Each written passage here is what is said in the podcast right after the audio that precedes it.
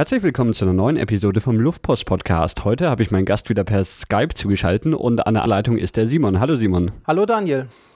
Ja, du hast eine spannende Reise. Du hast dich bei mir gemeldet und hast gemeint, du könntest uns davon erzählen. Du warst nämlich in Sibirien unterwegs. Ist das richtig? Genau. Ich war vor inzwischen sechs Jahren in Sibirien und da würde ich was erzählen. ähm, wie, wie kommt man denn auf die Idee, nach Sibirien zu fahren? Ähm, naja, das kommt vor, also man geht halt so, wächst halt so auf, geht in die Schule, dann kommt irgendwie noch das Land vorbei und man soll da irgendwie Dienst machen. Dann macht man irgendwie Zivildienst und dann denkt man sich so währenddessen, man könnte auch mal was anderes machen. Und dann bin ich halt mit einem Freund auf die Idee gekommen, man könnte ja mal nach Sibirien fahren. Also es war so, so eine reine Urlaubsreise. Das war an sich erstmal eine reine Urlaubsreise, ja. ähm, und dann, ähm, oder war dir davor schon irgendwie wilde Reisen unternommen oder warum plötzlich Sibirien? Naja, wir waren zusammen irgendwie äh, schon mal in Deutschland wandern und so hm. und pff, Sibirien, das hat sich irgendwie so ergeben. Einfach gedacht, Sibirien, das klingt abgefahren, da müssen wir mal hin, oder wie? Ja, so ähnlich. das Ganze war 2006 dann, ja? Genau, das war 2006 im Sommer. Ähm, habt ihr dann irgendwie im, im Vorfeld oder was, was plant man da oder was habt ihr euch schon alles im Vorfeld überlegt, was ihr dort machen wollt? Also, wir hatten dann jemand äh, kennengelernt da über ein Forum, der da in der Nähe quasi aufgewachsen ist, jetzt aber in Deutschland wohnt, also und der hatte gesagt, dass wir uns ja ein paar Tage dort mit ihm auch treffen können und dann haben wir halt geguckt, wie kommt man da am besten hin. Also, ähm, warte mal ganz kurz, ihr habt also vor der Reise in irgendwie in einem Forum euch informiert oder so und da seid ihr eben auf die Person dann gestoßen, oder wie? Genau, da waren wir, hatten wir da jemand kennengelernt, ja, genau. Aber der, der war dann zu dem Zeitpunkt in Deutschland? Genau, der ist also äh, Russlanddeutscher und ist da mhm. halt seit einer Weile schon in Deutschland. Okay. Ähm, und dann habt ihr mit dem zusammen irgendwie überlegt, was man machen könnte, oder wie? Also mit dem, der hatte uns dann zumindest so ein paar Tipps gegeben und hatte halt gesagt, dass er in der Zeit auch mal wieder da hinfahren will und mal gucken will, was jetzt inzwischen so geworden ist. Und genau, daraufhin hatten wir dann halt ausgemacht, dass wir uns da halt da in seiner Heimatstadt in Novokuznetsk treffen. Und genau, daraufhin haben wir dann halt angefangen, unseren Weg dorthin zu planen.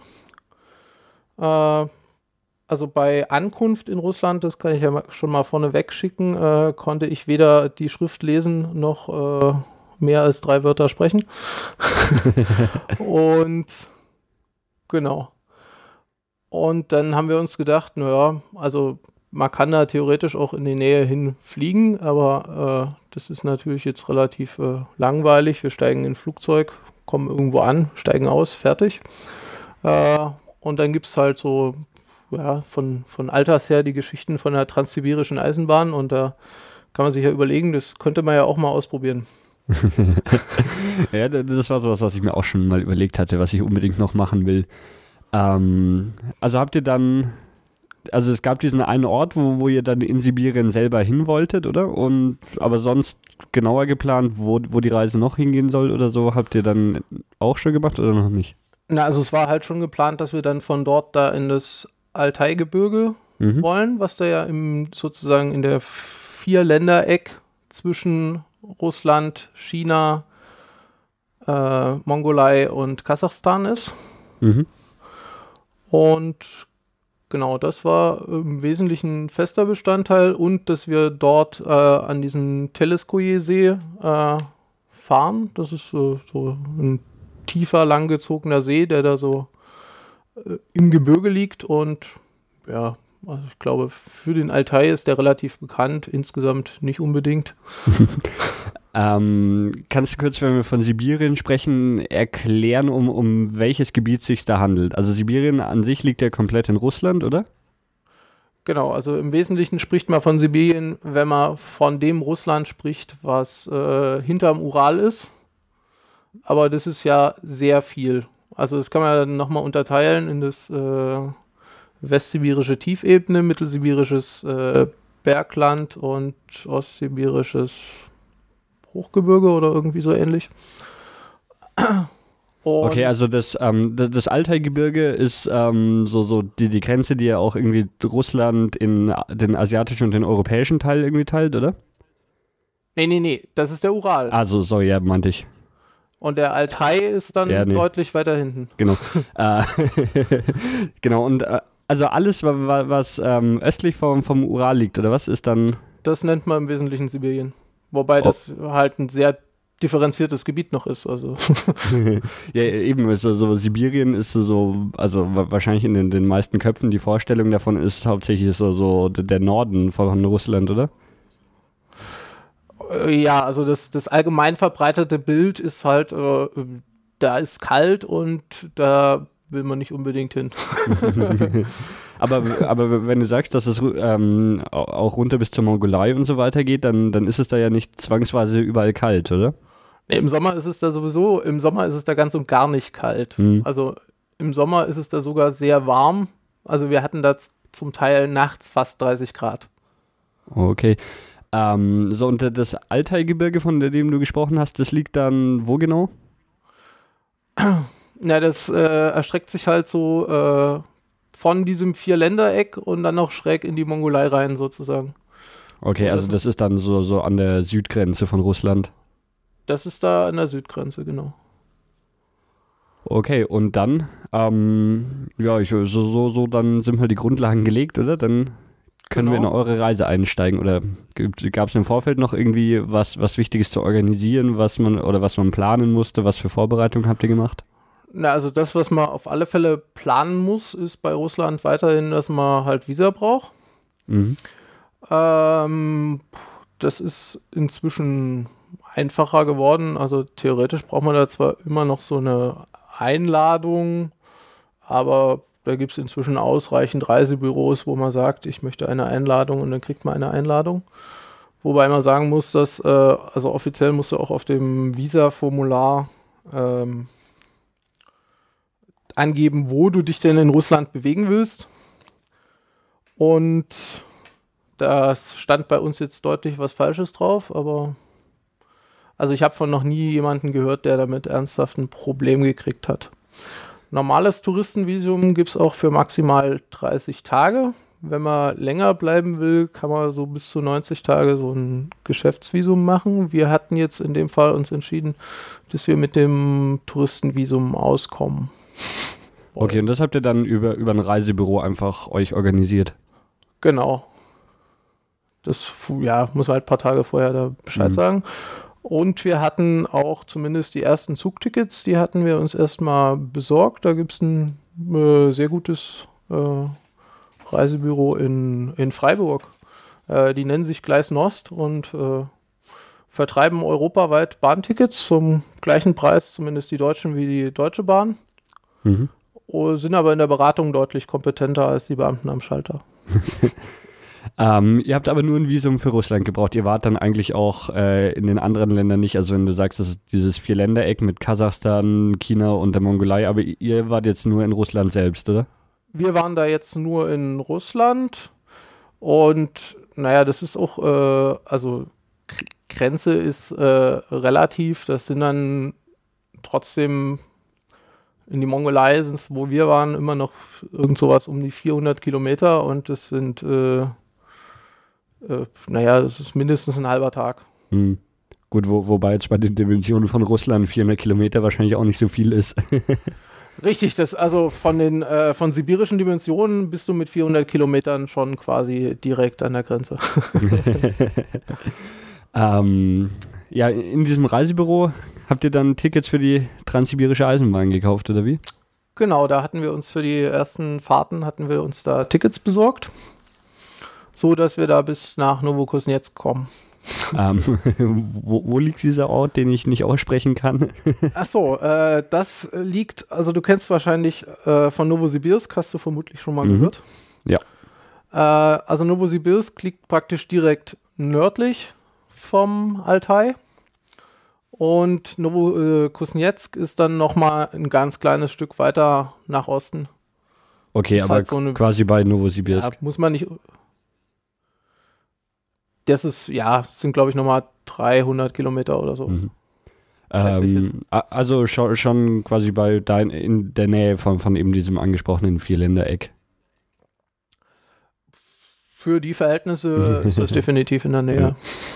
Ja. Ähm, und da seid ihr ins Reisebüro gegangen und habt gesagt, einmal von Freiburg nach äh, Novosibirsk oder? Nee, also äh, wir haben auch ein bisschen äh, ganz so, äh, wie gesagt, die Zeit des Visas war ja limitiert, deswegen haben mhm. wir uns schon entschieden, dass wir bis Moskau fliegen.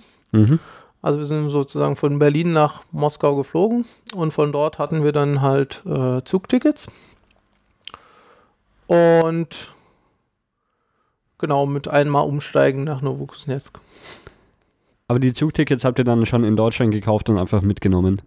Genau, die hatten wir dann schon für die ersten zwei Abschnitte sozusagen. Ähm, in, in Moskau selber war ihr dann nicht lang unterwegs, oder? Das war quasi nur Umsteigen? Ja, da sind wir halt irgendwie nachmittags angekommen und irgendwann abends ist dann unser Zug gefahren. Da haben wir uns halt noch ein bisschen Verpflegung besorgt hm. und so weiter und das war's dann. ähm, ja, wie, wie fährt, also die transsibirische Eisenbahn, startet die in Moskau oder fährt die schon, schon weiter in Europa los? Ja, also die transsibirische Eisenbahn ist ja sowieso so ein sehr diffuser Begriff, sage ich mal. Also muss man ja unterscheiden. Also es gibt halt transsibirische Eisenbahnen, das ist das, was es äh, irgendwie im Fernsehen gibt, wo äh, man sehr viel Geld dafür bezahlt, was halt irgendwie für Touristen ist. Mhm. Und das andere ist halt das ganz normale, quasi russische Eisenbahnsystem. Mhm. Und da würde man jetzt sicherlich die europäischen Verbindungen nicht unbedingt zur transsibirischen Eisenbahn zählen, sondern eher mhm. die, die schon irgendwie durch Sibirien fahren. Aber an sich ist das äh, schwer festzumachen, welche Strecke du jetzt genau noch mit zur transsibirischen Eisenbahn zählst mhm. und welche nicht. Also da gibt es dann auch die diverse Routen, die durch Sibirien laufen. Also es gibt äh, praktisch äh, von jeder größeren Stadt in Sibirien gibt es quasi einen eigenen Zug, der nach Moskau fährt und dann gibt es noch zusätzlich welche, die irgendwie zwischen denen hin und her gondeln. Wobei sich das im Wesentlichen schon auf den südlichen Teil beschränkt. Also hm. im sehr hohen Norden, also da hat zwar Stalin mal probiert, da noch eine zweite Route zu schlagen, aber äh, ja, das war halt mit vielen Toten, aber wenig Erfolg verbunden. Ähm, würdest du sagen, dass das Eisenbahnnetz in Russland dann gut ausgebaut ist oder nicht? Na, die größeren Orte kann man damit schon relativ äh, gut erreichen, sage ich mal. Mhm. Das ist, gibt sicherlich in Deutschland komfortablere Züge, aber nicht unbedingt pünktlichere. aber ähm, wenn man will, kommt man in Russland von A nach B schon mit dem Zug und ist jetzt auch eine, eine Möglichkeit, wo du sagen würdest, das kann man auf jeden Fall gut machen. Das kann man auf alle Fälle machen. Also zumindest, wenn man ein mhm. bisschen, bisschen Geduld hat und ein gutes Buch mitnimmt äh, oder sich mit den Leuten unterhält, dann ist das durchaus gut machbar, sage ich mal. Okay, und dann wart ihr in, in, Moskau am Bahnhof und habt dann euren Zug finden müssen und genau, äh, erzähl doch da mal ein bisschen, wie da das so... Da mussten wir dann da unseren Zug finden. Mhm. Das geht aber relativ leicht, weil die Züge sind, äh, sage ich mal, nummeriert und mhm. äh, gibt es halt so eine Zugabfahrtstafel wie bei uns und dann gibt es da Bahnsteige, die haben Nummern und äh, da findet man den Zug schon ganz gut. äh, also gab es da noch keine Probleme mit irgendwie kyrillischer Schrift oder sowas? Ich, nee, ich glaube am Russ, äh, Moskauer Bahnhof könnte es sogar sein, dass sie da sogar die Städte hm. mal kurz äh, auf Lateinisch einblenden. also ich sag mal ah. so, in, in hm. Moskau selber kommt man wahrscheinlich auch relativ gut durch, wenn man nicht kyrillisch lesen kann. Hm. Aber das, in Russland verliert sich das dann sehr schnell, wenn man Moskau verlässt. Ähm, was für ein Zug hat da auf euch dann am Bahnhof gewartet? Na, die Züge, also es gibt halt in den russischen Zügen quasi äh, immer drei, drei Klassen. Die erste Klasse sind sozusagen äh, so Waggons wo man so Zweierabteile hat. In der zweiten Klasse hat man Viererabteile und in der dritten Klasse hat man quasi Sechserabteile. Aber dadurch, dass das Sechserabteil dann ja quasi gegen, äh, also diese, also es sind Doppelstockbetten und dann bei den Sechserabteilen ist dann das zweite Bett quasi auf der anderen Seite, also dort, wo man jetzt den Gang erwarten würde. Und dadurch haben die Sechserabteile, sind die quasi nicht richtig zu. Also okay, es sind so so relativ offene, offene mhm. Waggons, ja dann. Äh, für, für welche Klasse habt ihr euch entschieden? Wir haben uns für die zweite Klasse entschieden, weil wir waren ja quasi zu zweit und äh, der wäre das ja in so einem Zweierabteil total langweilig geworden, weil mhm. uns selber angucken, äh, ja, das können wir auch zu Hause. und deswegen haben wir uns für, das, für die Viererabteile entschieden. Ähm, wie, wie lange dauert denn die Zugfahrt dann? Wie lange dauert die Zugfahrt? Ähm, also bei dem ersten Abschnitt reden wir jetzt äh, von Moskau nach Omsk. Da mussten wir nämlich umsteigen. Und das sind jetzt sowas um die. Warte mal, das sind ungefähr 40 Stunden sind das, glaube ich. ich. Also 40 Stunden bis zum ersten Mal umsteigen. Genau.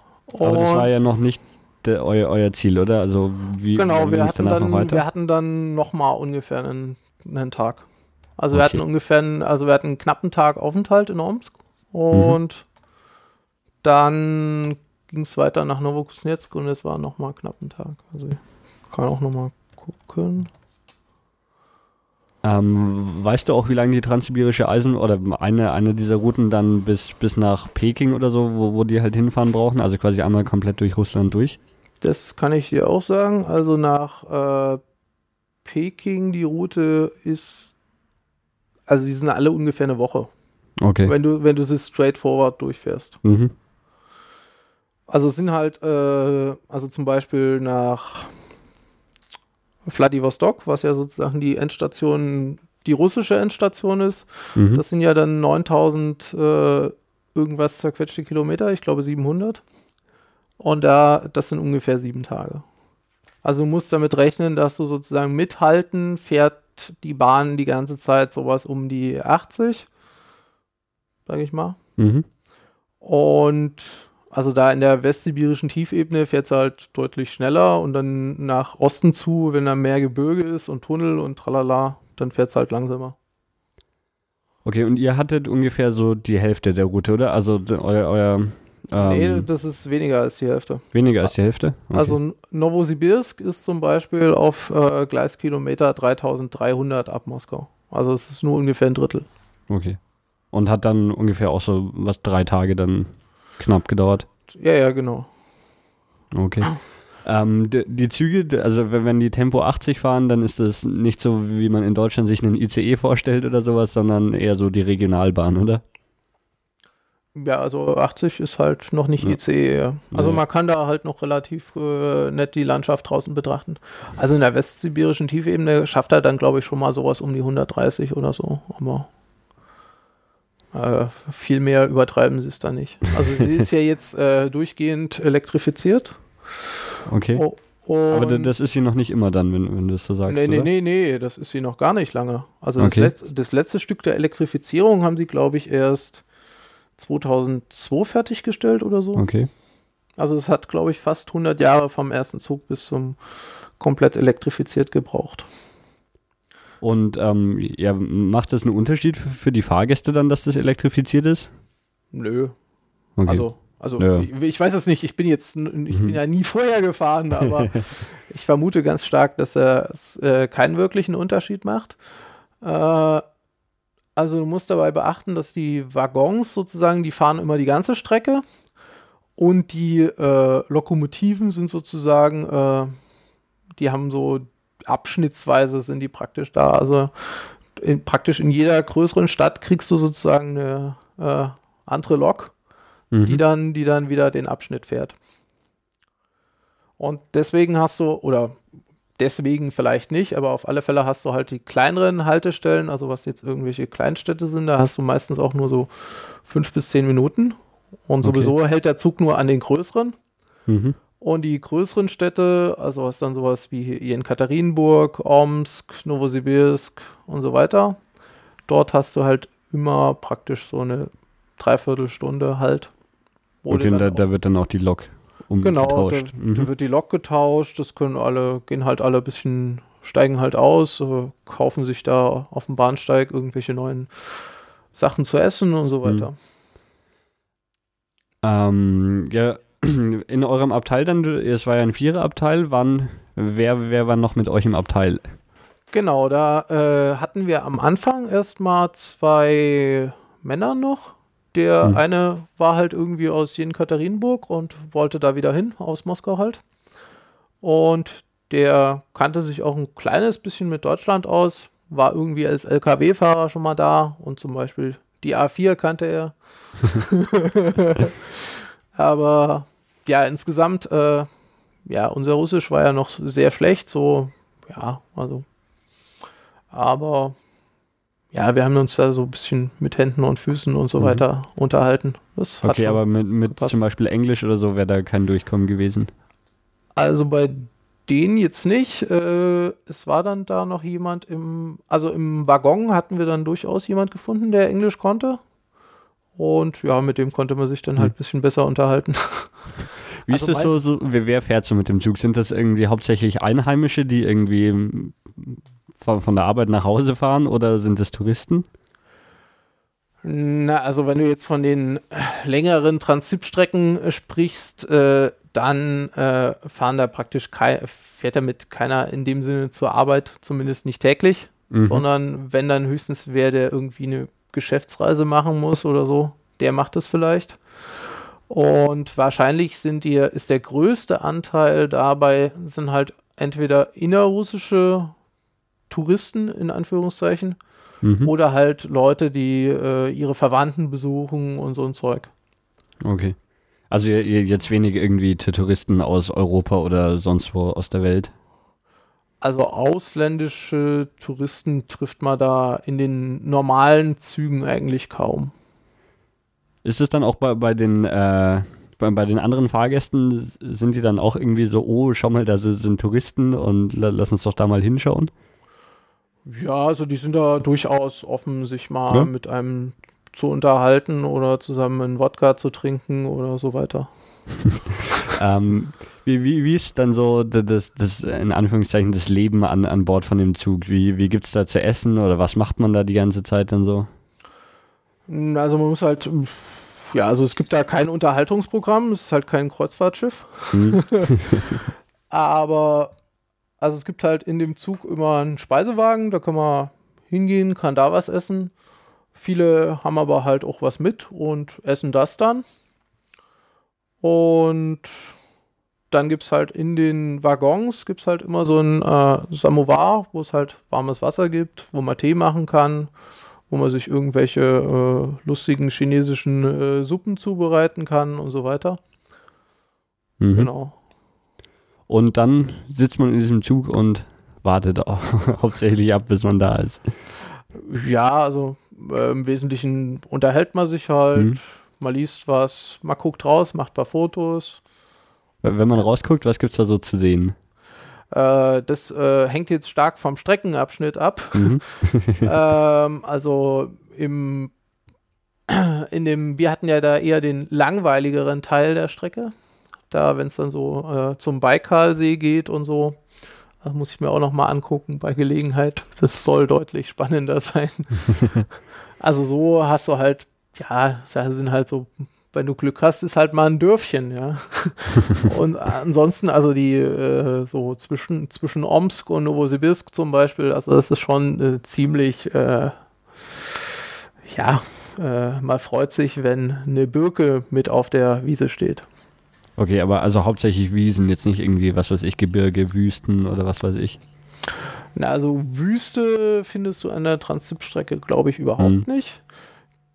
Gebirge war ja das einzigste, wo wir direkt durchgefahren sind, ist ja zum Beispiel ist ja der Ural quasi. Mhm. Aber der Ural ist jetzt für ein Gebirge relativ äh, flach und so. Also hat flache Hänge und so weiter. Also da mhm. sieht man nicht viel. Also auf der Rückfahrt nimmt man ihn ein bisschen mehr wahr, weil dann kommt man halt von äh, 1000 Kilometern Ebene. Dann merkt man ein bisschen, oh, da kommen ein paar Hügel. Mhm. Aber wenn du jetzt von der europäischen Seite kommst, wo es eh ein bisschen hügeliger ist, dann fällt der Ural kaum auf. Okay. Ähm, kann, kannst du so ein bisschen, hast du ja schon vorhin angerissen, so die, die Geografie, wie es dann äh, östlich quasi vom, vom Ural ist. Das, also das ist dann alles eine große Ebene oder wie ist das? Ja, der, also es ist im Prinzip, kannst du das so dritteln. Mhm. Der hast den ersten Abschnitt, das ist halt diese westsibirische Tiefebene, die ist halt so Steppe, relativ langweilig, zumindest jetzt so landschaftstechnisch. Äh, danach wird es so ein bisschen gebirgiger, mhm. so äh, sozusagen dann bis zum bis nach den Baikalsee. Mhm. Das ist dann sozusagen das mittelsibierische Bergland und dann hast du dieses ostsibirische Hochgebirge, was dann da hoch zur Tschuktschen Halbinsel und äh, Kamtschatka und so weiter geht. Aber dort fährt ja der Zug im Grunde genommen auch nicht ganz durch. Also du hast ein bisschen dieses Hochgebirgszeug, wenn du äh, bis nach Vladivostok fährst. Okay, aber ihr hattet dann hauptsächlich irgendwie Ebene und so ein bisschen das Bergland. Genau. Also wir sind ja bis zur Grenze, wir sind quasi dort bis dorthin gefahren, wo das Bergland wieder losgeht. Okay. So ungefähr. Mhm. Ähm, und sonst, ähm, wie sind so in dem Zug, ähm, ja, weiß nicht, kann man da gut schlafen oder ist das dann, dann durchgehend irgendwie so laut von, von dem Zug und den Leuten oder ist das alles ganz komfortabel? Also ich sag mal so, in den, wenn du in den Waggons bist, wo du die einzelnen Abteile hast, dann äh, ist das eigentlich ganz okay. Also zumindest, wenn mhm. du mit diesem Klack äh, von den Zügen klarkommst, das, mhm. das, kann man ja inzwischen testen. Also es gibt da ja die, im Prinzip die komplette Transip-Route gibt es ja auf, auf Google, wo du die äh, quasi auch in Echtzeit fahren kannst. Hast sogar den Vorteil, dass immer Tag ist, was in der Realität nicht eintritt. Und da, da hast, die haben auch so eine Tonspur drin, also wenn du mit dem, mit dem äh, Schienenklackern klarkommst, dann kannst du schon mal testen, ob du da schlafen kannst. Aber das, das, im, ah, nee, das gab es damals noch nicht, wo, wo ihr das gemacht habt oder so, als Vorbereitung nee, nee, einmal die, dieses äh, sieben Tage YouTube-Video sich anzuschauen. nee, das kam erst später. das gab es da noch nicht. Ähm, na gut, aber so, sonst für, für euch keine Probleme und. Also ich konnte da relativ hm. gut schlafen und ich sage mal so, dadurch, dass man am Tag auch nicht viel macht, äh, muss man dann auch nicht so viel schlafen. ähm, na gut, gibt es so zu der Zugreise noch irgendwie weiteres zu erzählen? Auf der Zugreise, naja, in dem zweiten Abschnitt dann. Also zweiter also, Abschnitt heißt nach dem Umsteigen nach Omsk, genau. Mhm. Da hatten wir dann, äh, sind wir auf ein älteres, hatten wir auf einmal ein älteres Ehepaar im Abteil. Also wir sind ja dann einfach wieder in den Zug eingestiegen, waren halt neue Leute. Mhm. Und äh, von denen, der Mann war wohl, also der war quasi auch Deutscher, also zumindest so von der Herkunft her. Und mit dem konnten wir uns dann ein bisschen mehr unterhalten, weil der halt noch ein bisschen Deutsch konnte, obwohl er ja also hat ja nie in Deutschland gelebt, also war halt so, äh, mhm. aber hat das wohl in seiner Familie noch ein bisschen gelernt. genau, und da konnten wir uns ein bisschen unterhalten. Und ja, dann sind wir im Prinzip in Novokuznetsk da angekommen.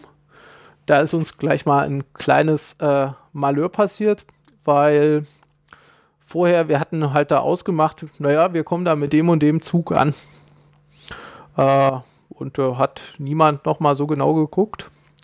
Und wir hatten den Fehler gemacht, dass, äh, also wir hatten uns die Grenzen von den Zeitzonen nicht so genau angeguckt. okay, ja, das wollte ich jetzt eh gerade nochmal fragen. Durch wie viele Zeitzonen fährt man da so durch? Na, also bei, also Novokuznetsk ist dann schon fünf Zeitzonen hinter, äh, vor Moskau. Also okay. im Prinzip sieben Zeitzonen vor uns jetzt. Mhm. Beziehungsweise gerade acht, weil die haben ja mhm. die, so die Sommerzeit nicht wieder abgeschafft. Okay. Die dieses, dieses Jahr haben die ja beschlossen, keine mhm. Sommer- und Winterzeit mehr ja, zu machen. Genau. Genau, und wir dachten, naja, das ist die gleiche Zeitzone wie Novosibirsk und haben de dementsprechend die Zeit gesagt. Ja, und dann war halt niemand da, weil wir waren eine Stunde eher da, weil war ja die andere Zeit. Aber äh, wie, wie ist es so, so während dem Zugfahren mit den Zeitzonen? Ähm, ver so. Verwirrt einen das oder ist das irgendwie kein Problem, weil der Zug eh so langsam fährt, dass man sich da gut umstellen kann? Ach so, also für einen selber ist es mhm. eigentlich kein Problem. Also man hat ja nur so ein bisschen über eine Stunde pro Tag, das geht schon. Okay. Und insgesamt logistisch stellt das auch kein Problem dar, weil äh, russische Züge fahren prinzipiell nach Moskauer Zeit. Okay, also Deswegen, also im ganzen Land dann, oder wie? Genau, dann, also zumindest, also die Lokalzüge nicht alle, hm. aber zumindest alle, die überregional fahren, fahren egal wo nach Moskauer Zeit und damit kommt es dann auch nicht zu irgendwelchen komischen Komplikationen, weil jemand die Zeitzone falsch hm. umrechnet. Okay. Deswegen gibt es auch praktisch an jedem Bahnhof eine Uhr in Moskauer Zeit und wenn man zum Bahnhof kommt, muss man erstmal gucken, äh, haben wir jetzt die Uhr mit lokaler oder die mit Moskauer Zeit. Ähm, und dann am, am Bahnhof war erstmal niemand da. da war erstmal niemand da, dann haben wir irgendwie äh, teure Roaminggebühren äh, investiert, um uns dann doch noch zu treffen. Und ja. Also ähm, ihr habt dann damit mit dem, dem ihr, äh, äh, mit dem ihr im Forum ausgemacht habt oder wie auch immer, dass ihr euch dort dann trefft und der euch vom Bahnhof abholt. Genau, so war das äh, ursprünglich gedacht, ja. Aber ha habt ihr euch dann in Deutschland davor schon mal gesehen oder war das erste Treffen dann erst in Russland? Nein, wir hatten uns noch nicht gesehen. Okay. genau. Und da sind wir sozusagen dort angekommen und haben uns dann da so ein bisschen die Stadt angeguckt. Also äh, ja, also Novokuznetsk ist äh, ein bisschen spannender als Omsk. Omsk ist ziemlich hässlich, sage ich mal. Also mit, mit ähm, hässlich machst du so, so, so eine typisch schnell aufgebaute, irgendwie sozialistische Stadt oder sowas, so Betonbauten und sonst nicht viel, oder?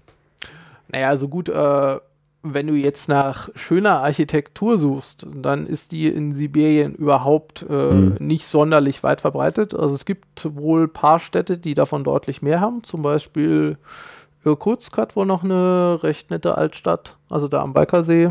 Mhm.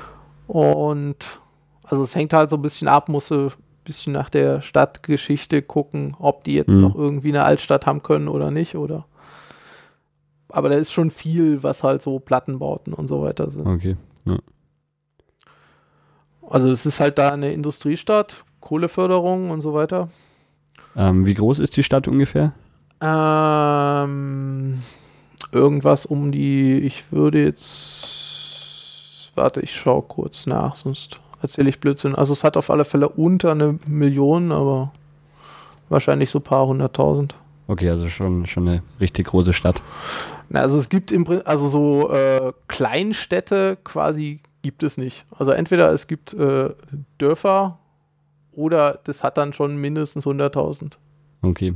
Aber die also, liegen dann auch alle doch ein, ein ganzes Stück weit auseinander, oder? Die liegen oft ein ganzes Stück auseinander, das ist richtig. Also zum Teil, also zum Beispiel dort, wo du diese, diese Kohleregion hast, da hast du halt ein paar mehr. Mhm.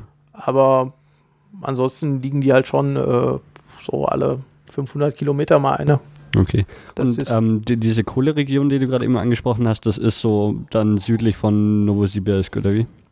Äh, ja, praktisch. Okay. Ähm, ja, was, was, was habt ihr dann da als erstes gemacht? Irgendwie dann, dann schlussendlich doch noch eure Abholung getroffen? Genau, also wir haben uns dann da getroffen und haben uns halt so ein bisschen die also er hat uns dann, also er ist ja dort aufgewachsen und hat mhm. uns dann da halt so ein bisschen rumgeführt und naja, die hatten da halt äh, große Rüstungsproduktion und so ein da haben die halt da irgendwie so einen größeren Park, wo du da so äh, sämtliches äh, russisches Militärgerät des Zweiten Weltkriegs dir angucken kannst. Und äh, was haben sie noch so?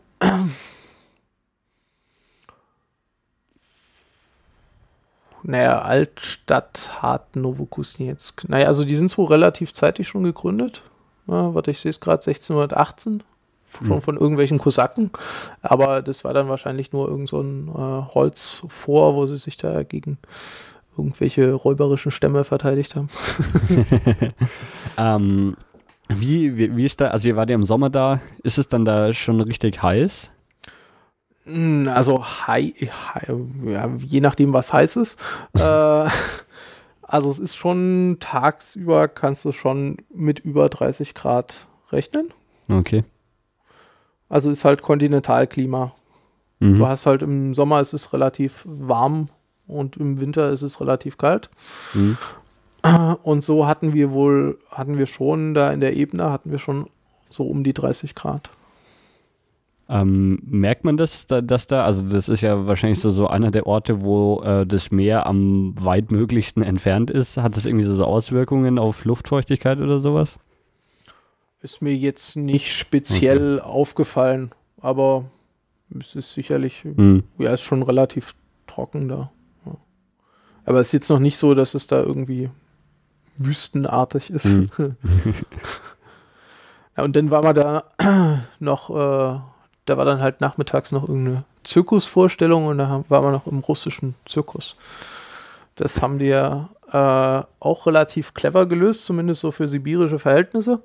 Ist halt nicht so wie bei uns, dass da irgendwie äh, so ein Zirkus mit so einem Zelt kommt und dann das da irgendwo aufstellt und dann da Leute hingehen, sondern die haben einfach mal einen Zirkus gebaut.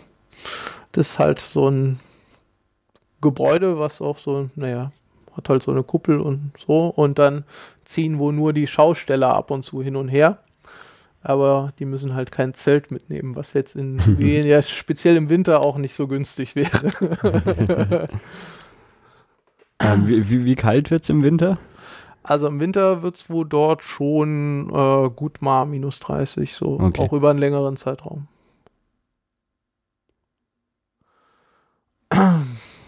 Gut, das ist eigentlich, eigentlich schon erstaunlich, weil es ja so, schauen wir es gerade an, das liegt ja, ja fast so auf der, der gleichen Höhe wie Berlin, oder? Genau, also es ist nicht, äh, wir sind nicht irgendwie nördlicher als, hm. als hier.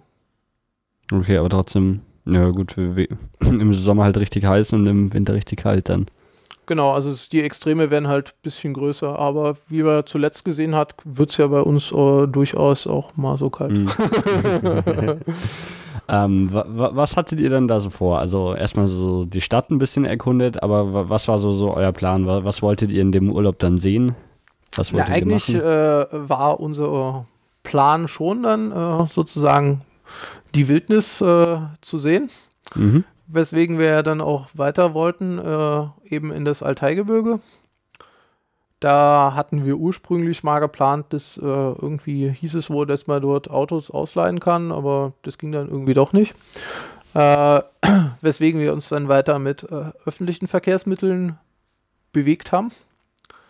Und da haben wir dann sozusagen erstmal noch ein Zugticket nach Barnaul gelöst. Das ist äh, sozusagen weiter Richtung Gebirge, aber im Prinzip wieder ein Stück Richtung Westen. Okay.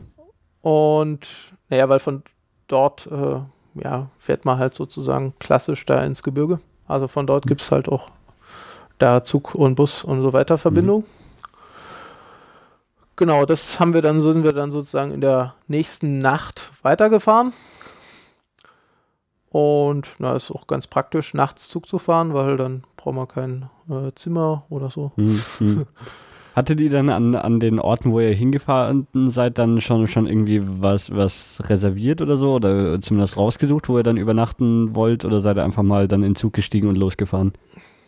Also für, es war unterschiedlich.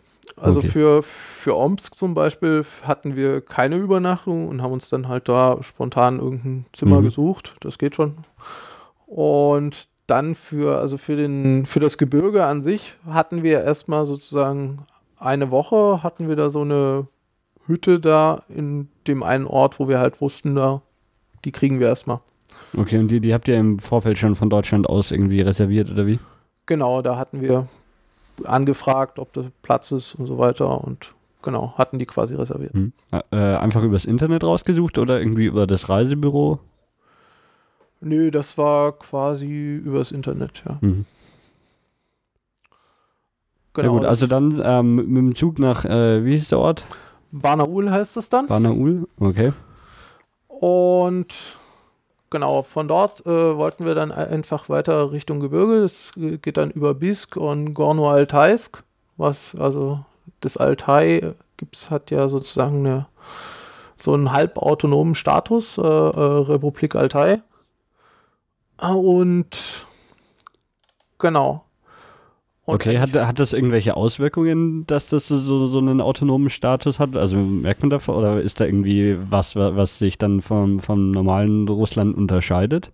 Also es gibt da formal irgendwie so eine quasi Grenzstation, aber da gibt es keine ernsthafte Kontrolle oder so. Also von daher äh, kann ich dir jetzt nicht genau sagen, was okay. das für Konsequenzen hat. Okay. Das hat wahrscheinlich, Aber also für, für euch hat das keine Konsequenzen? Für uns hat das keine Konsequenzen. Es hat wahrscheinlich, hat glaube ich eher was mit der Verwaltungsstruktur und so hm, zu tun. Okay. Genau, dann wollten wir also von da eigentlich mit dem Zug weiter, aber dann äh, fuhr der Zug irgendwie erst wieder mittags und dann hatten wir noch irgend so eine, also jetzt hatten wir ja dann praktischerweise äh, unseren Begleiter, der ja auch Russisch sprach. Achso, der, der ist dann die ganze Zeit mit euch mitgereist, oder wie? Zumindest die, die eine Woche war der mit. Okay. Ähm, und dadurch haben wir dann da am Bahnhof, also als wir schon auf den Zug warten wollten, da quasi eine Frau kennengelernt, die war aus Usbekistan und die wollte halt auch nach Bisk und dann von dort irgendwie weiter. Und dann haben wir uns da spontan quasi in Barnaul zusammengetan und haben uns äh, zu viert ein Taxi genommen, was uns da weiter chauffiert hat. Ähm, okay, also es waren alles keine so großen Dimensionen, dass, also es waren dann nicht mehr irgendwie mehrere Tage mit dem Zug unterwegs sind. Es waren alles so, so, so kleine Dimensionen, dass man da auch mit dem Taxi fahren konnte. Ähm, na, also von Barnaul bis zu dem Ort im Gebirge, wo wir hin wollten, nach Artibasch, sind es nochmal so 400 Kilometer ungefähr. Okay. Ähm, ja, in Sibirien stellt sich heraus, kann man das im Zweifelsfalle auch mal mit dem Taxi fahren. okay. Äh, also wir hatten wir sind dann halt erstmal nach Bies gefahren. Das sind so 100, äh, 160 Kilometer oder so. Äh, das hatten wir halt irgendwie dann da ausgemacht und es war ganz günstig. Also es war halt irgendwie pro Person, weiß ich nicht mehr genau, wie viel Euro. Und aber da, das im, im, Vorfeld mit dem Taxifahrer ausgemacht, wie viel das kostet und dann. Ja, ja, also okay. das, das, läuft äh, sowieso in, also gut, außerhalb von Moskau. Also in Moskau gibt es, glaube ich, Taxis mit Taximeter. Hm. Und eigentlich soll man die auch benutzen. Aber im Zweifelsfall ist es auch immer keine schlechte Idee, äh, halt den Taxifahrer, also welche anzusprechen hm. und halt mehrere zu fragen, was es kostet. Und irgendwann, dann kriegt man auch ein Gefühl dafür, was da jetzt gerade hm. ein realistischer Preis ist und was äh, totaler Blödsinn ist. Aber da, da war es dann schon gut, dass ihr jemanden dabei hatte, der Russisch sprechen konnte. Also das war an der Stelle, äh, also zumindest damals hätte ich das nicht hingekriegt. Also jetzt würde ich das vielleicht auch selber machen, aber. Du lernst Russisch, oder wie? Äh, ich habe inzwischen mir so ein bisschen was angeeignet. Äh, mhm. Ich habe es weiterhin nicht hingekriegt, das irgendwie mal äh, wirklich systematisch zu machen. Das Problem ist irgendwie, äh, naja, speziell hier, also an der, an der Uni gibt es ja zum Beispiel Russischkurse, aber äh, für die richtig fortgeschrittenen Kurse ist mein Niveau zu schlecht und für mhm. die Anfängerkurse weiß ich aber zu viel und von daher, es funktioniert immer irgendwie nicht so richtig. ist, ist das eine komplexe Sprache? Also auch dadurch, dass man halt nochmal eine äh, eigene Schrift dazu hat? Äh, also die Schrift macht es jetzt auf alle Fälle äh, nicht schlimmer. Okay. Ähm, also die Schrift ist eigentlich relativ einfach. Also im Prinzip, als wir da in die paar Tage da waren, konnte ich zumindest die Druckschrift schon fast. Also, also da gibt es äh, einfach eine, eine, Also sind es andere Zeichen für die gleichen Buchstaben oder sind es auch andere Buchstaben? Also es gibt, äh, die meisten sind quasi die gleichen, es gibt ein paar zusätzliche. Okay. Also so zum Beispiel SCH gleich mal als ein Buchstabe und so. Oh, gut ist praktisch. genau. Also mhm. eigentlich ist das relativ praktisch und man lernt das relativ äh, schnell. Also ich habe mir da relativ schnell so ja, halt gesagt, das ist das und das und das. Bei der Schreibschrift habe ich ein bisschen länger gebraucht, beziehungsweise habert es auch jetzt manchmal noch ein bisschen, weil äh, da sind die Analogien ein bisschen anders. Also die sehen zum Teil ein bisschen anders aus und dann äh, stelle ich mir da eher einen anderen deutschen Buchstabe drunter vor mhm. und dann wird es mit der Zuordnung, komme ich dann manchmal durcheinander, aber an sich äh, passt das schon. Ähm, Gibt es einen speziellen Grund, dass du Russisch lernen willst oder lernst oder einfach nur so aus Interesse? Das hat sich im Prinzip ergeben, dass ich äh, damals halt dort war und mhm. Äh, inzwischen noch ein paar Mal so äh, von der Uni aus und so. Okay. Äh, ja, also ja, ich, ich bemühe mich, äh, meine Kenntnisse zu verbessern. Ich lerne nicht wirklich systematisch, aber. aber jetzt wärst du zumindest auf so einem Niveau, dass du sagen könntest, wenn du jetzt nochmal mit einem äh, Altaigebirge stehst und einen russischen Taxifahrer um was beten müsstest, dann wird es klappen. Das ist richtig. Äh, äh, ich beschreibe das gerne so. Ich äh, spreche Überlebensrussisch. Äh, das heißt, ich kann äh, was zu essen einkaufen, ich kann nach dem Weg fragen, ich kann äh, Tickets kaufen, mhm. ich kann Taxi äh, fragen, wo das jetzt hinfährt, was das kostet und so weiter. Mhm. Ja. Okay. Ähm, ja, dann nochmal zurück zum Taxi. Also wie viel habt ihr dann für, für diese Strecke gezahlt und wie lange seid ihr dann mit dem Taxi dann gefahren? Ja, gefahren sind wir da irgendwie so, pff, naja, halt so nicht ganz zwei Stunden oder so, halt okay. knapp 200 mhm. Kilometer, einigermaßen mhm. mit Teerstraße. Ähm, und ich weiß nicht mehr genau, was wir da bezahlt haben. Nee, sorry, das kann ich okay. dir gerade ja. echt nicht sagen. Also, weil, äh, weil, du gesagt hast, hauptsächlich Teerstraße, passiert einem das auch öfter mal, dass es irgendwie keine geteerten Straßen sind? Na, so auf so längeren Überlandstrecken vermutlich nicht, soweit ich weiß. Mhm. ähm, wenn es dann jetzt weiter ins Gebirge geht, wären die Schlaglöcher schon zum Teil größer und so weiter. Okay. Äh, also wir waren dann in Biesk und dann haben wir halt äh, mal scherzenshalber gefragt, äh, wie viel würde es denn kosten, wenn wir einfach weiterfahren?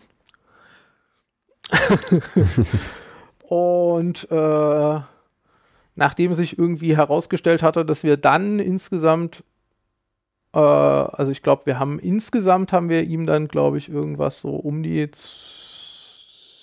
60 Euro oder so bezahlt. Mhm. Für drei Personen 400 Kilometer mhm. äh, ist das ganz okay, sage ich mal. Ja. ja, der, der war auch irgendwie aus Biesk und war dann irgendwie noch mal zu Hause und hat sich noch äh, irgendwie umgezogen und dann, dann ging es los.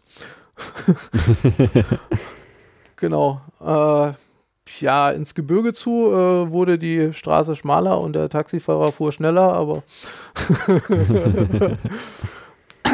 aber ähm, seid ihr dann mit dem Taxi weitergegangen? Also, ihr habt ihn gefragt, was das kosten würde und hat sich das dann gelohnt oder nicht? Genau, daraufhin haben wir uns halt beschlossen, naja, für den Preis und dann sind wir auf alle Fälle ja kurz nach Mittag heute dort und äh, wäre eigentlich schon nicht schlecht, äh, machen wir mhm. das mal. Okay. Genau, und daraufhin haben wir das dann halt gemacht und sind da weitergefahren und dann fährt man da halt so, äh, also bis nach Gorno-Altaisk, was wie gesagt die äh, Hauptstadt von diesem Gebiet ist. Da fährt man im Prinzip auf der Route, wo man jetzt auch in die Mongolei weiterfahren würde. Also da gibt es quasi so eine größere Straße. Mhm. Die ist da, glaube ich, auch noch überall vierspurig oder so wenn ich mich recht entsinne. Und das ist halt die Transitroute in die Mongolei, wo du dann ganz im Westen in der Mongolei rauskommst. Mm, okay. Ähm, und von dort biegst du dann halt so über so äh, ins Gebirge direkt rein ab. Mhm. Und genau, dann musst du da halt noch so über so ein paar Pässe und so weiter und dann kommst du irgendwann in das äh, Tal, wo du dann zu dem See kommst. Ähm, also dann von Gorno-Altaisk hieß der Ort, oder wo ihr wart? Genau, also da sind wir im Prinzip nur durchgefahren, aber. Von da aus ging es dann richtig ins Gebirge. Genau, dann geht es richtig ins Gebirge, dann geht es auch hoch und Also, ne gut, also man merkt sozusagen ab Bisk merkt man schon, dass es jetzt gebirgig wird. Mhm. Ja, wird so ein bisschen hügelig und so weiter. Und hinter Gorno-Altaisk ist es dann, wird es dann schon richtig gebirgig. ähm, ist aber alles äh, schon noch auf so, so einer Höhe, dass da normal Vegetation und Wiesen und Bäume und Wälder gibt oder ist das dann schon irgendwie auf so einer Höhe, dass da nichts mehr wächst? Nee, also äh, auch der See liegt auf irgendwie, der liegt nicht sonderlich hoch, also auf irgendwie 500 oder so. Okay. Ähm, also es ist jetzt nicht so, dass wir da jetzt im Hochgebirge sind, sage ich mhm. mal.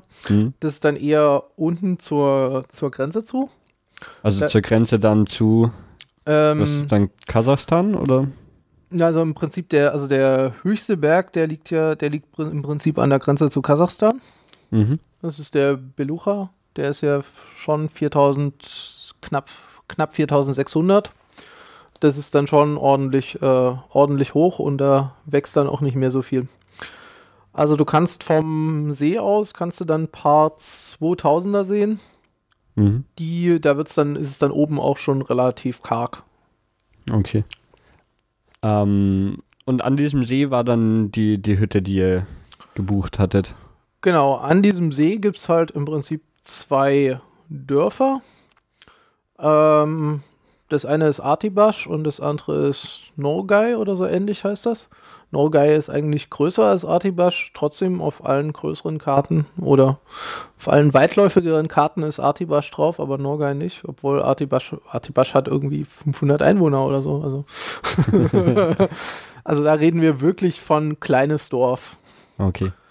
Äh, damals gab es auch äh, hinter Gorno-Altaisk noch kein Handynetz. Inzwischen gibt es das vermutlich. Also es war damals wohl in Planung. Okay. Aber äh, bis äh, Gorno-Altais gab es dann noch Handynetz. Genau, also zumindest auf den Überlandstrecken hast du auf der Transsip nicht ganz überall Empfang, mhm. aber meistens schon. Und in den größeren Städten war es auch damals schon total normal. Also. Okay. Ja, gut. Ähm, dann und äh, dann, dann in diesem, wie, wie hieß der Ort nochmal, in dem ihr dann wart? Mm, na, wir waren im Prinzip auf der Artibasch-Seite. Artibasch-Seite, okay.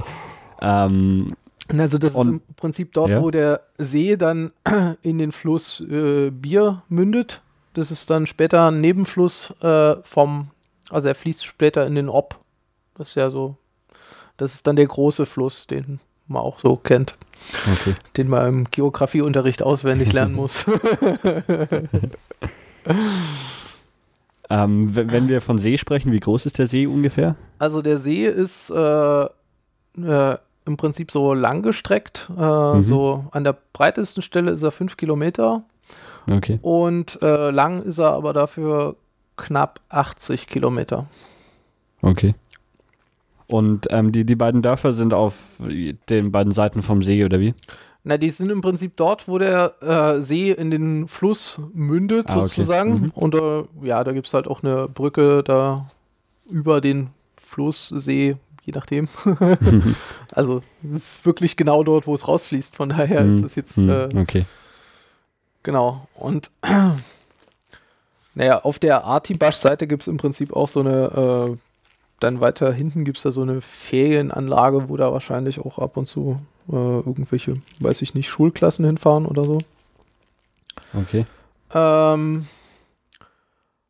naja, und das ist halt so äh, wirklich eine sehr dörfliche Struktur. Mhm. Äh, das ist da, funktioniert da genau andersrum wie hier. Wir tun ja hier zum Beispiel äh, irgendwie was einzäumen und tun dann da äh, Pferde oder Kühe rein. Im Altai funktioniert das genau andersrum.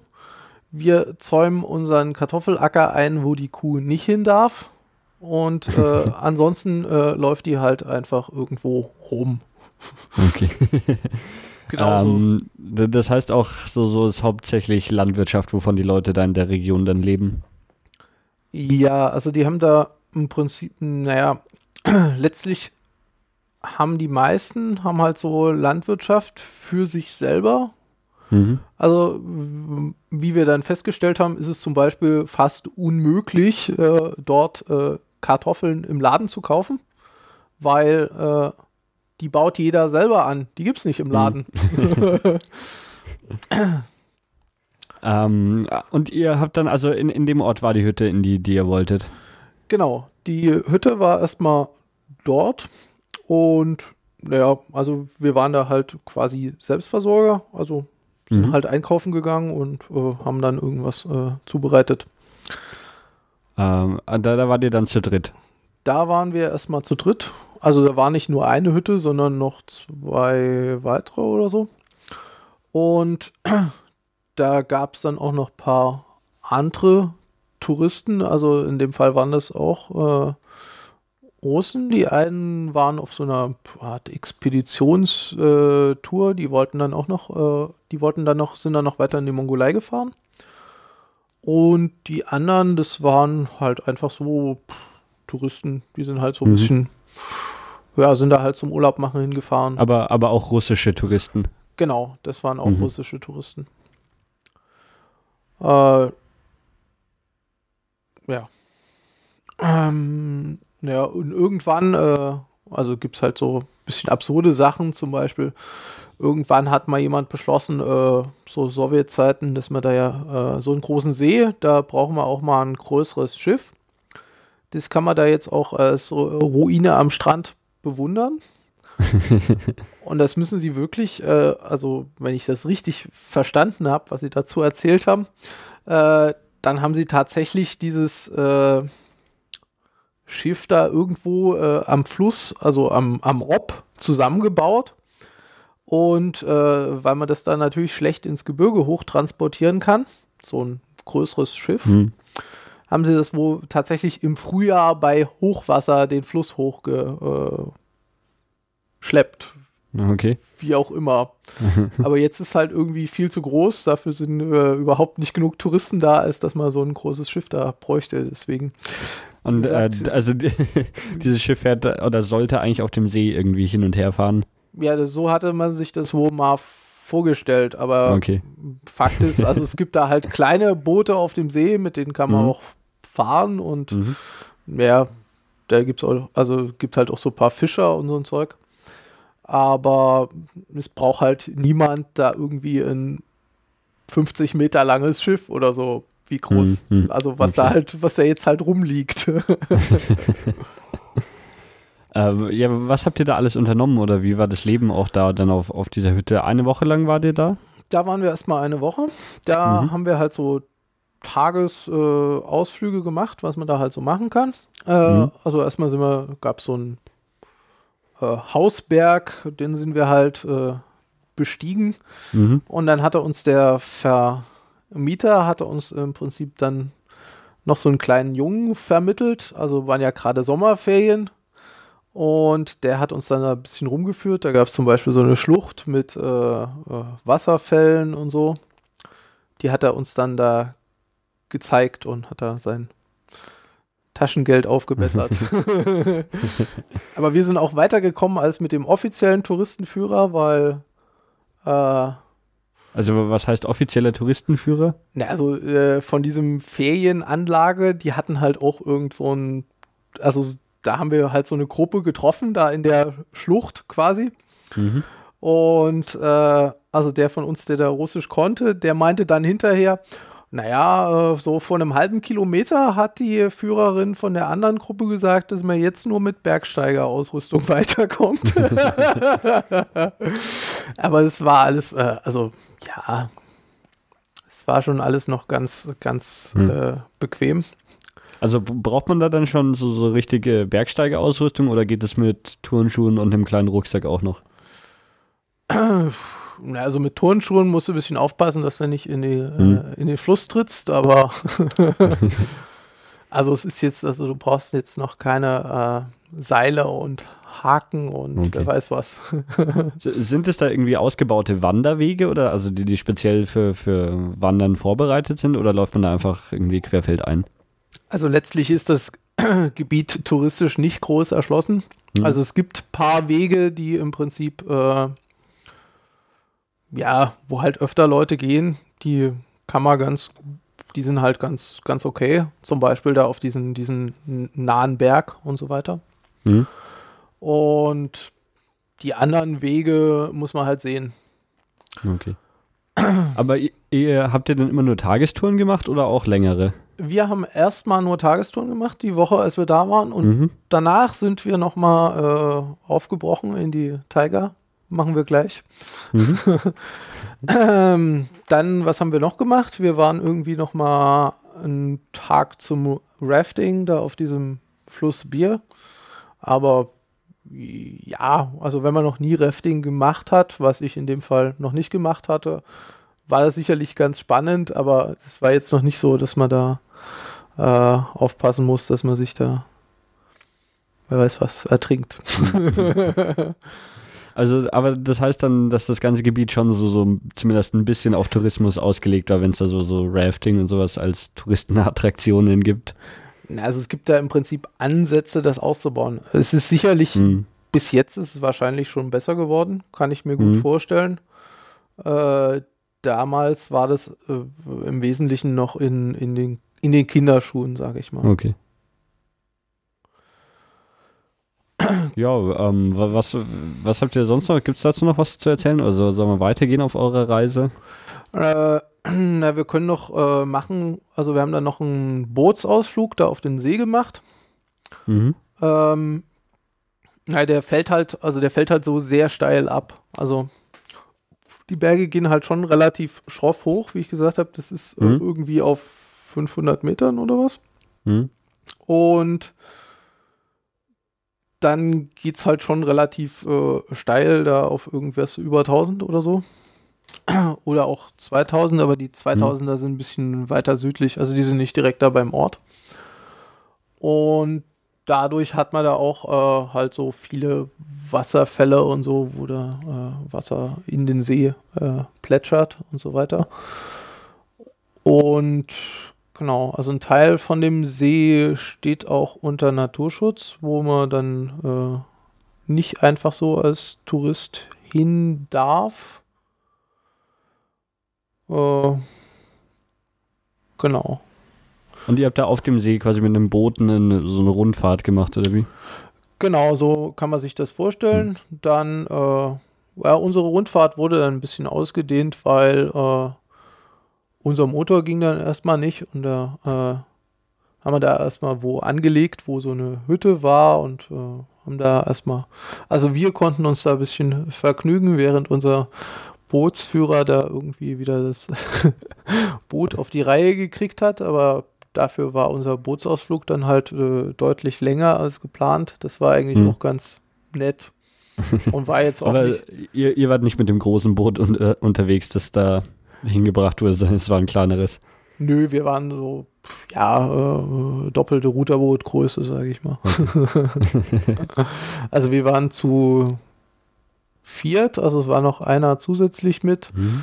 Und äh, dann halt der Bootsbesitzer, äh, also zu fünft. Mhm. Genau. Also so konnten wir uns da schon mal ein bisschen die äh, äh Tiger außerhalb des äh, Dorfes angucken, während er da den Motor wieder zu, zum Laufen ja. gebracht hat. Ähm, kannst du kurz erklären, was Tiger ist? Ne, ähm, ne, Tiger heißt äh, ja letztlich, äh, werden so die Waldgebiete im Norden genannt. Mhm. Also speziell die in Russland, also zu denen in Kanada, wo man ja jetzt auch so nördliche Wälder hat, das nennt man im Allgemeinen nicht Tiger. Ja, also es gibt es eigentlich nur in Russland dann, oder? Das ist im Wesentlichen, nennt man das in Russland so. Also im, hm. ich glaube, zum Teil wird es auch in Nordfinnland so genannt. Okay. Äh, und äh, also es sind halt einfach so bewaldete Gebiete. Genau, also es ist so, mhm. ja, letztlich äh, die meisten Pflanzen, die da so wachsen, äh, kennt man auch, wenn man hier äh, schon mal öfter im Wald war. Mhm. Also es ist jetzt nicht so, dass da irgendwas total Exotisches okay. rumsteht, aber ist halt ein sehr dichter, ausgedehnter und so mhm. weiter Wald. Okay. Ähm, ja, also die, die, erste Woche dann in, in dieser Hütte, soweit. Alle, genau. alles, alles Erwähnenswerte erzählt. Da sind wir jetzt soweit durch, äh, was mir zumindest so einfällt. Mhm. Ähm, und dann musste ja unser russischsprachiger Freund, der musste wieder los. Der okay. ist dann also wieder abgereist. Mhm. Und äh, wir wollten dann ja, unser Plan war es jetzt noch in die Wildnis zu gehen. Da waren die Leute erst so ein bisschen äh, skeptisch, so, äh, ob sie das jetzt, ob das jetzt okay ist, wenn wir das machen. Und äh, eigentlich waren sie da nicht so dafür und wir sollen doch eher was mit so einem Führer da noch machen und so weiter. Weil äh, sie meinten, dass es mit den Bären und so weiter zu gefährlich wäre. Ähm, wir konnten sie dann letztlich äh, doch überzeugen, dass wir da äh, uns das schon mal angucken dürfen quasi. ähm, also da seid ihr dann einfach von, von, eurer Hütte aus, hattet ihr den Schluss gefasst so und jetzt einfach mal in die Wildnis. Genau, wir wollten dann noch mhm. mal ein bisschen einen Blick in die Wildnis werfen. Mhm. Äh, ja, wir haben dann ausgehandelt, dass sie die Polizei erst nach einer Woche losschicken. ähm, genau, dann haben wir uns halt so ein paar Vorräte besorgt und äh, sind dann da mal losgezogen. Hattet äh, ihr denn da euer gesamtes Gepäck dabei oder habt ihr es in der Hütte gelassen und seid dann da wieder später zurückgekommen? Wir sind, also es war auf alle Fälle sicher, dass wir zu der Hütte wieder hm. zurückkommen, weil im Grunde genommen also alle äh, Ziele, wo man jetzt wirklich weiter also es gibt wohl wieder einen Weg, der von dem Südrand, von dem See wegführt, wo man dann irgendwo wieder in die Zivilisation kommt. Aber das ist relativ kompliziert. Also es äh, war klar, dass es im Prinzip außerhalb unserer Reichweite liegt. Mhm. Okay, also die einzige Zivilisation war eben dann an diesem See und deswegen seid ihr auch da wieder dann zurückgekehrt. Genau, also wir haben dort ein paar Sachen gelassen, wo klar war, dass wir die nicht brauchen, mhm. sage ich mal. Und den Rest haben wir halt äh, mitgenommen. Also wir hatten das ja schon von Anfang an so geplant, dass wir halt äh, so äh, Planen hatten und Schlafsäcke und so weiter. Also hm. es war schon äh, angedacht, da in die äh, Wildnis zu gehen. ähm, ja, wie, wie lang war, war euer Trip in die Wildnis dann so angesetzt? Also wir hatten uns halt dieses, dieses Limit von der Woche gesetzt. Äh, mhm. Letztlich waren wir dann äh, nur so äh, vier, vier Tage oder so. Äh, weil, wenn man da jetzt loszieht, äh, lernt man relativ schnell, dass man sich im Prinzip schon im Wesentlichen auf den äh, Wegen bewegen kann, die es da gibt. Und das sind im Wesentlichen die Wege, wo halt irgendwie da Holz abgefahren wird. Mhm. Davon zweigen ab und zu äh, kleinere Pfade und so weiter ab. Äh, aber das ist, äh, sage ich mal, kompliziert, weil alle Pfade, die nicht regelmäßig benutzt werden, und das sind dort viele, weil wie gesagt, es war noch nicht sonderlich touristisch erschlossen. Ähm, da ist das, äh, das Unterholz ist da so hoch, dass ich gerade so drüber gucken kann. okay. Also da bewegt man sich wirklich nur sehr, sehr langsam, ja. Mhm. Und die umgefallenen Baumstämme merkt man, wenn man mit dem Knie dagegen schlägt. Weil ist, wenn man da unterwegs ist, ist dann die Hitze ein Problem? Na, also im Gebirge da oben, da ist es äh, schon ein bisschen kühler. Also dort war es jetzt okay. nicht mehr 30 mhm. Grad, da war es jetzt mhm. eher 20. Also das, das war kein Problem. Mhm. Aber zu, zum Beispiel Schnee auf irgendwie den Berggipfeln, gibt es sowas? Äh, auf den ganz hohen konnte man da auch Ende Juli noch so kleine weiße Hügelchen sehen. Mhm. Aber im Wesentlichen war der dann schon weg. Aber der okay. ist wo, zum Teil kann der wo auch schon sehr lange da äh, auch nicht weit von dem Dorf weg sein. Okay. Haben zumindest die Leute gesagt.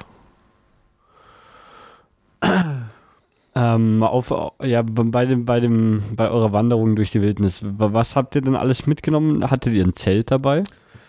Äh, pf, äh, gegen, also wir hatten kein richtiges Zelt dabei. Da mhm. hatten wir uns im Prinzip bewusst dagegen entschieden, ja, weil das ist äh, äh, schwer und wir wussten, dass es da Haufen Holz gibt, also konnte man da immer äh, so eine Regenplane auch so aufspannen Von daher hatten wir keinen. Hm. Kein Regnet es dann da oft oder hat es bei euch geregnet, während ihr da unterwegs wart? Also wir hatten im Prinzip eine Nacht, wo es eine Weile geregnet hat. Okay. Und dann gab es auch tagsüber gab es ab und zu so ganz kurze Schauer, aber das war eher mal so eine Viertelstunde oder so. Also das war hm, jetzt nicht okay. so, dass es äh, nervig die ganze Zeit irgendwie geregnet hat.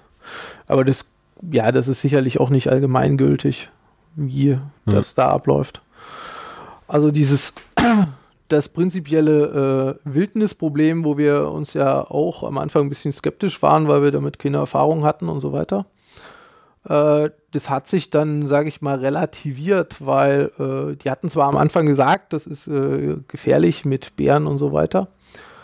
Aber als wir dann nach 15 Kilometern vom Dorf weg in den Wald rein äh, immer noch Kühe und so getroffen haben, und andere Haustiere, die da halt ihren täglichen Fraß gemacht haben, mhm. äh, war schon irgendwie klar, dass das äh, nur bedingt ein Problem ist, weil äh, wenn die da Riesenverluste haben würden, dann ähm, würden die da auch die Tiere nicht hinlassen. Ja. Ja, und die, die Gefahren, die, die da im Vorfeld irgendwie, vor denen man Angst hatte, waren Bären, oder was? Also es war bekannt, dass es dort Bären gibt und mhm. ja, wie bekannt ist, äh, können Bären auch äh, gefährlich sein, mhm. wobei äh, das auch ein bisschen was mit dem Verhalten zu tun hat. Also wenn man sich da adäquat verhält, soll das Risiko auch äh, nicht so hoch sein. Wobei, wie gesagt, ich habe jetzt keinen Bär getroffen, von daher äh, ja, rede ich davon. Mhm. Theoretisch. Ja, da, da, davon hat der, der Marc in der Kanada-Episode erzählt. Ähm, der, der, war ja in, in Kanada in der Wildnis unterwegs und da gab es schon Bären. Aber ihr habt dann gar keinen gesehen. Also wir haben dann mal Spuren gesehen, aber okay. Keine echten Bären. Und die, also die Schwarzbären in Kanada, habe ich gehört, sollen auch äh, deutlich aggressiver sein mhm. als, die, als die Braunbären, die es da so gibt. Ähm, ja, was trifft man denn dann, wenn man keine Bären trifft? Oder ja, was gibt es zu sehen, wenn man da unterwegs ist? Na, also große Wildtiere, äh, muss ich äh, enttäuschen, haben wir keine getroffen. Hm.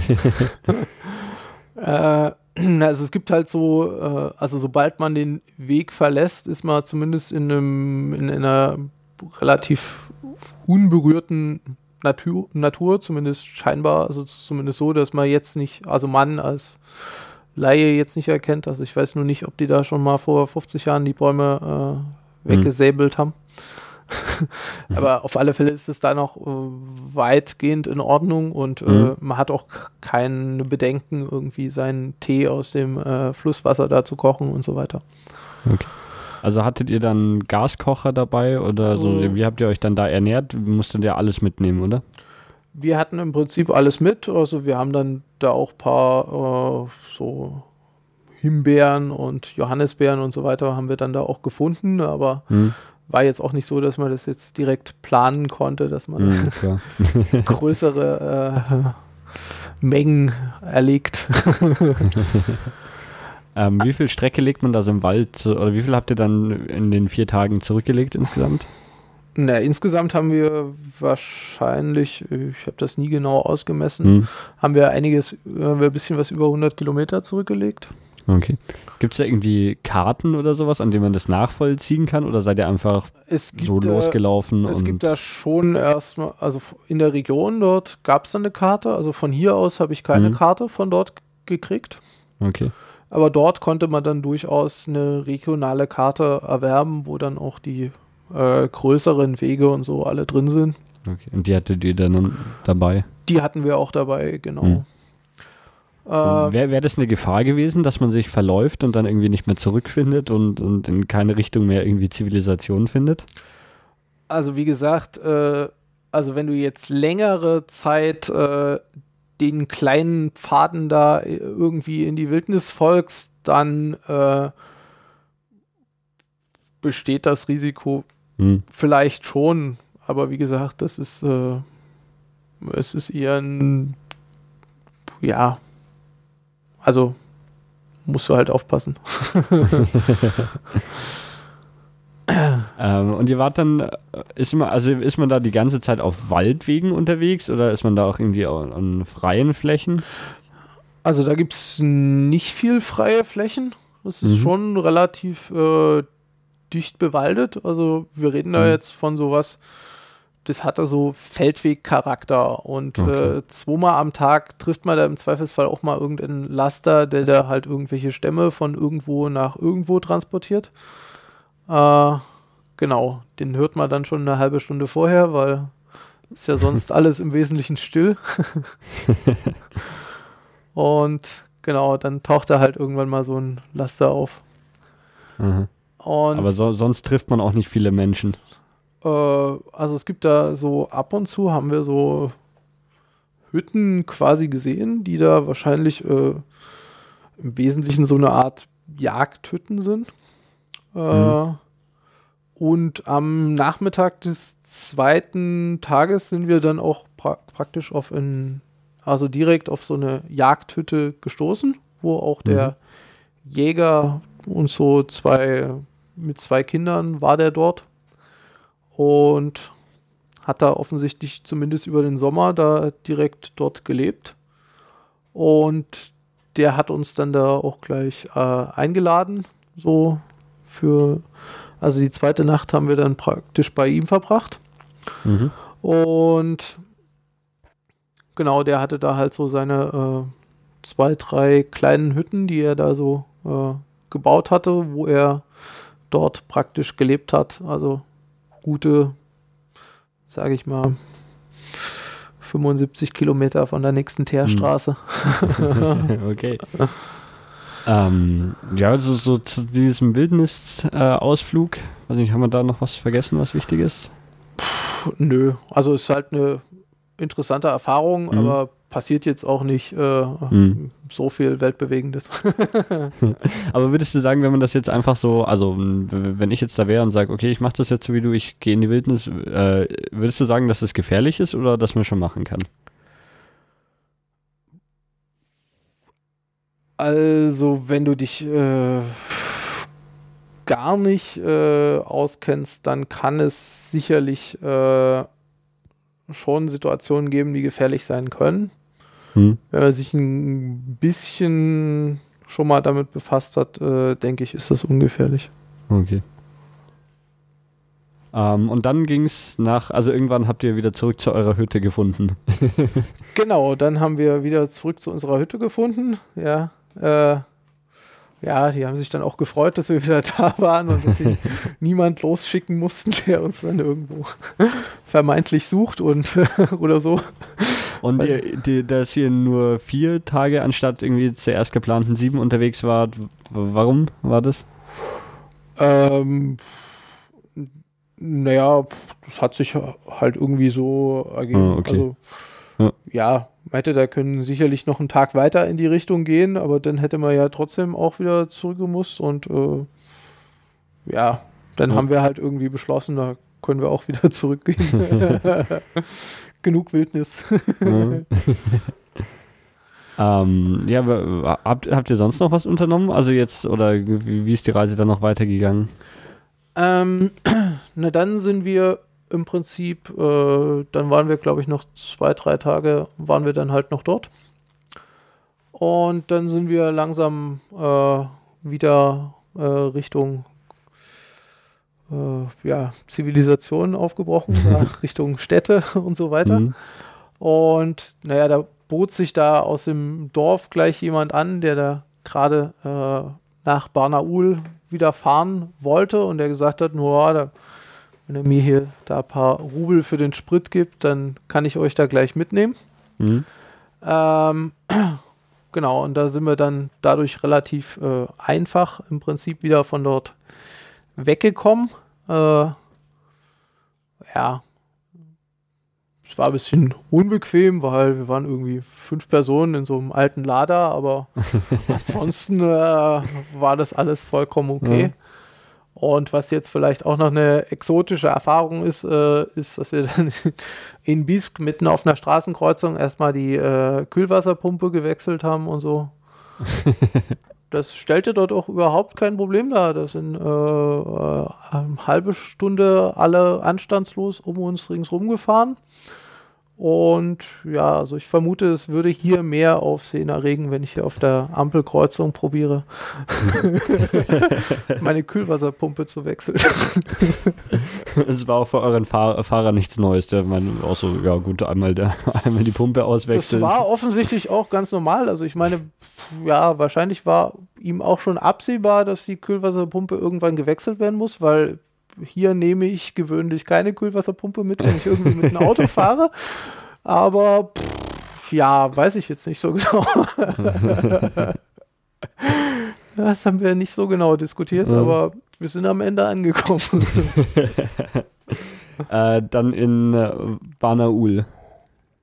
Genau, und von dort mhm. äh, mussten wir dann jetzt sozusagen wieder uns langsam gen Westen orientieren, also ja gut, ein bisschen länger hätte unser Visa noch hergegeben, aber äh, genau, da hieß es dann erstmal, dass jetzt hier die Frau am Bahnhof meinte, nee, Zug, äh, Zug nach Moskau, nö, geht, geht irgendwie nicht.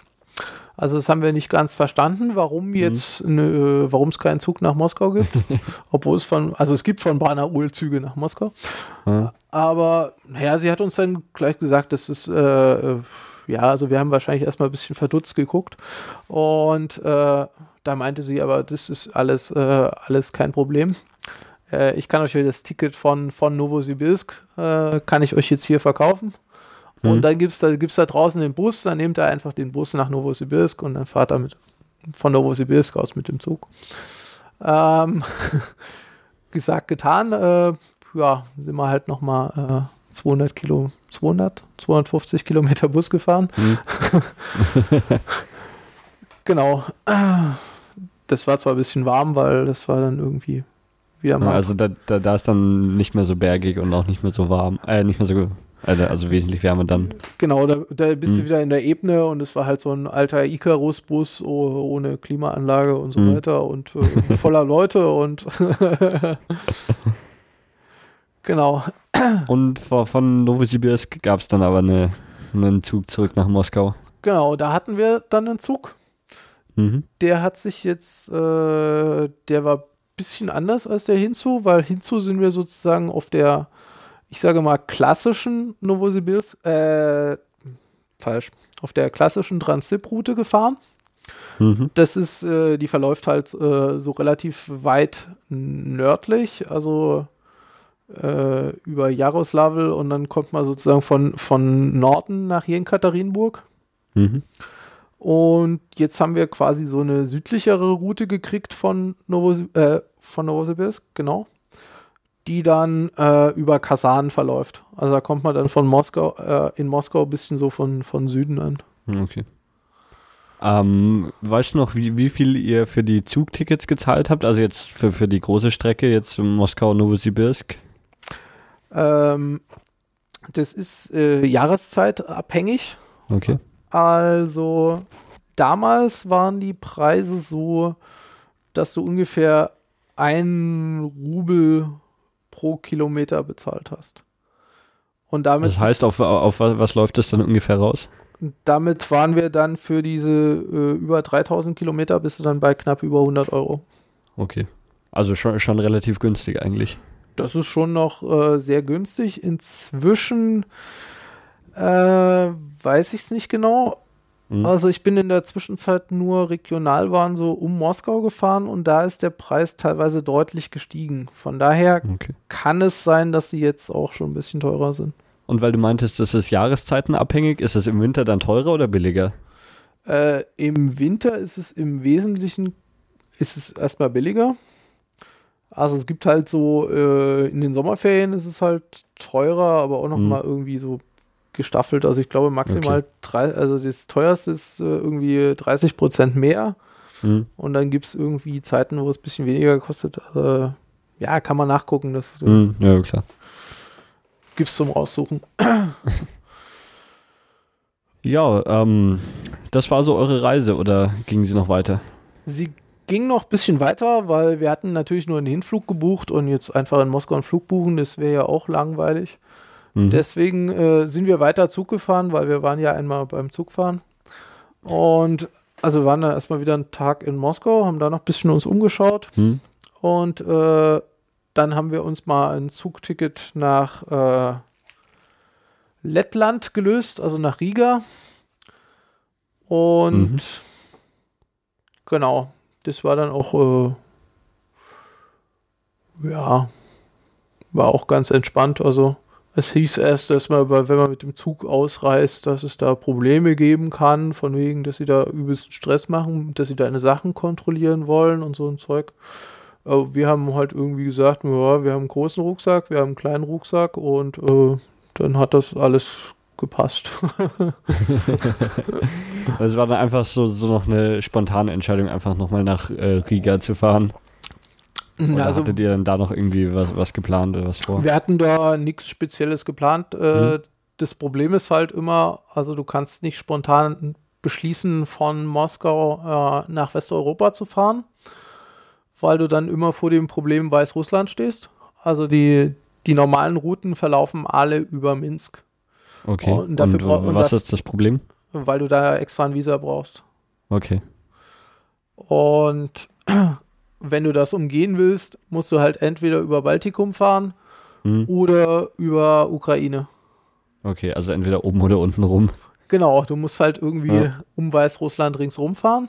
Aber äh, es gibt so, sowohl Routen oben als auch äh, unten rum um Weißrussland, die man dann als, als jemand, der kein Visum für Weißrussland hat, nehmen kann.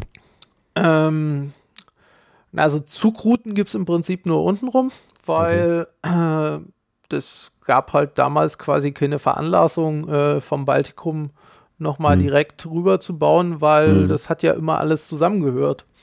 Von daher äh, gibt es von Lettland, Litauen keine direkte Route nach äh, Polen. Okay. Also da musste immer in, kurzzeitig zumindest ein anderes Verkehrsmittel wählen. Und ähm, hast, hast oder weißt du, warum oder wie schwer das ist, ein Visum für äh, Weißrussland zu bekommen? Das ist an sich nicht kompliziert. Also wenn du es von hier aus äh, nach Moskau fahren willst, brauchst mhm. du erst das russische Visa und kannst okay. dann das äh, weißrussische Transitvisa beantragen. Und andersrum funktioniert das im Prinzip genauso. Okay, dann hätte man nur irgendwie in, in Russland dann wahrscheinlich noch sich das wir, Visum holen müssen. Wir hätten dann wahrscheinlich ein paar Tage in Moskau Aufenthalt gehabt, hm. um das zu kriegen. Okay. Also zum Teil geben sie das wohl auch schnell raus, aber das ist alles nicht so, äh, nicht so klar. Okay. Dann, genau, sind wir also in Riga gelandet. Das ist also eine nette alte Hansestadt mit äh, großer Innenstadt, äh, großer Altstadt und so weiter. Mhm. Ist eigentlich ganz äh, nett. Dort findet man auch problemlos jemand, der Englisch kann und so weiter. Mhm. Ähm, dann hatten wir uns äh, rausgefunden, dass man ja von äh, Riga theoretisch auch mit dem äh, Schiff nach Lübeck fahren kann. Ähm, da waren wir dann auch am Hafen, aber da hieß es erstmal, es gibt keine Tickets und vielleicht gibt es dann äh, kurz bevor das Schiff fährt Tickets. Da waren wir dann auch da, aber hm. dann, da haben sie uns dann irgendwie vergessen, das war ein bisschen komisch. genau, und daraufhin äh, sind wir, haben wir dann beschlossen, äh, naja gut, wenn ein Schiff nicht funktioniert, äh, Zug geht auch nicht, ist keine Route. Äh, hm. Was es noch so? Fahren wir mal Bus. und da gibt es äh, äh, von die, gibt's ja diese Eurolines-Busse. Hm. Und da kann man von Riga nach Berlin fahren. Und genau, so sind wir dann im Prinzip wieder zurückgefahren. Wie, wie lange fährt man da nochmal mit dem Bus? Das sind so knapp 24 Stunden, glaube ich. Okay. Genau. Und das, das war dann auch so das Ende eurer Reise? Ja, da war man ja im Prinzip ja. wieder da. Okay. Ähm, jetzt so abschließend betrachtet, ähm, wo, wo war es am, am spannendsten? Wo war es am spannendsten? Das ist schwierig zu sagen, weil äh, das waren ja ganz unterschiedliche Erfahrungen, ja. sage ich mal. Von daher ist es, ja, will ich mich da nicht entscheiden. Mhm. ähm, aber du, du warst danach noch ein paar Mal in Russland, hast du gemeint? Ich war danach noch ein paar Mal in Russland, aber das äh, waren dann im Wesentlichen Sachen, die mit der Uni zusammenhängen und mhm. so weiter. Also äh, zum Beispiel, da gibt es dieses äh, Kernforschungsinstitut in, in Dubna, das ist nördlich von Moskau. Mhm. Aber, aber, das war dann so auch hauptsächlich im, im Bereich um Moskau rum. Genau, das war bisher im Wesentlichen mhm. dann um Moskau rum. Okay. Ja, ähm, wenn, wenn, wenn wir nichts Wichtiges mehr vergessen haben, oder haben wir was vergessen noch, was noch zu erwähnen gibt? Gerade äh, habe ich, glaube ich, weitgehend alles erzählt. ja, dann ähm, bedanke ich mich ganz herzlich bei dir und hoffe, dass es auch den äh, Zuhörern gefallen hat und sage bis zum nächsten Mal. Ciao. Das hoffe ich auch und tschüss.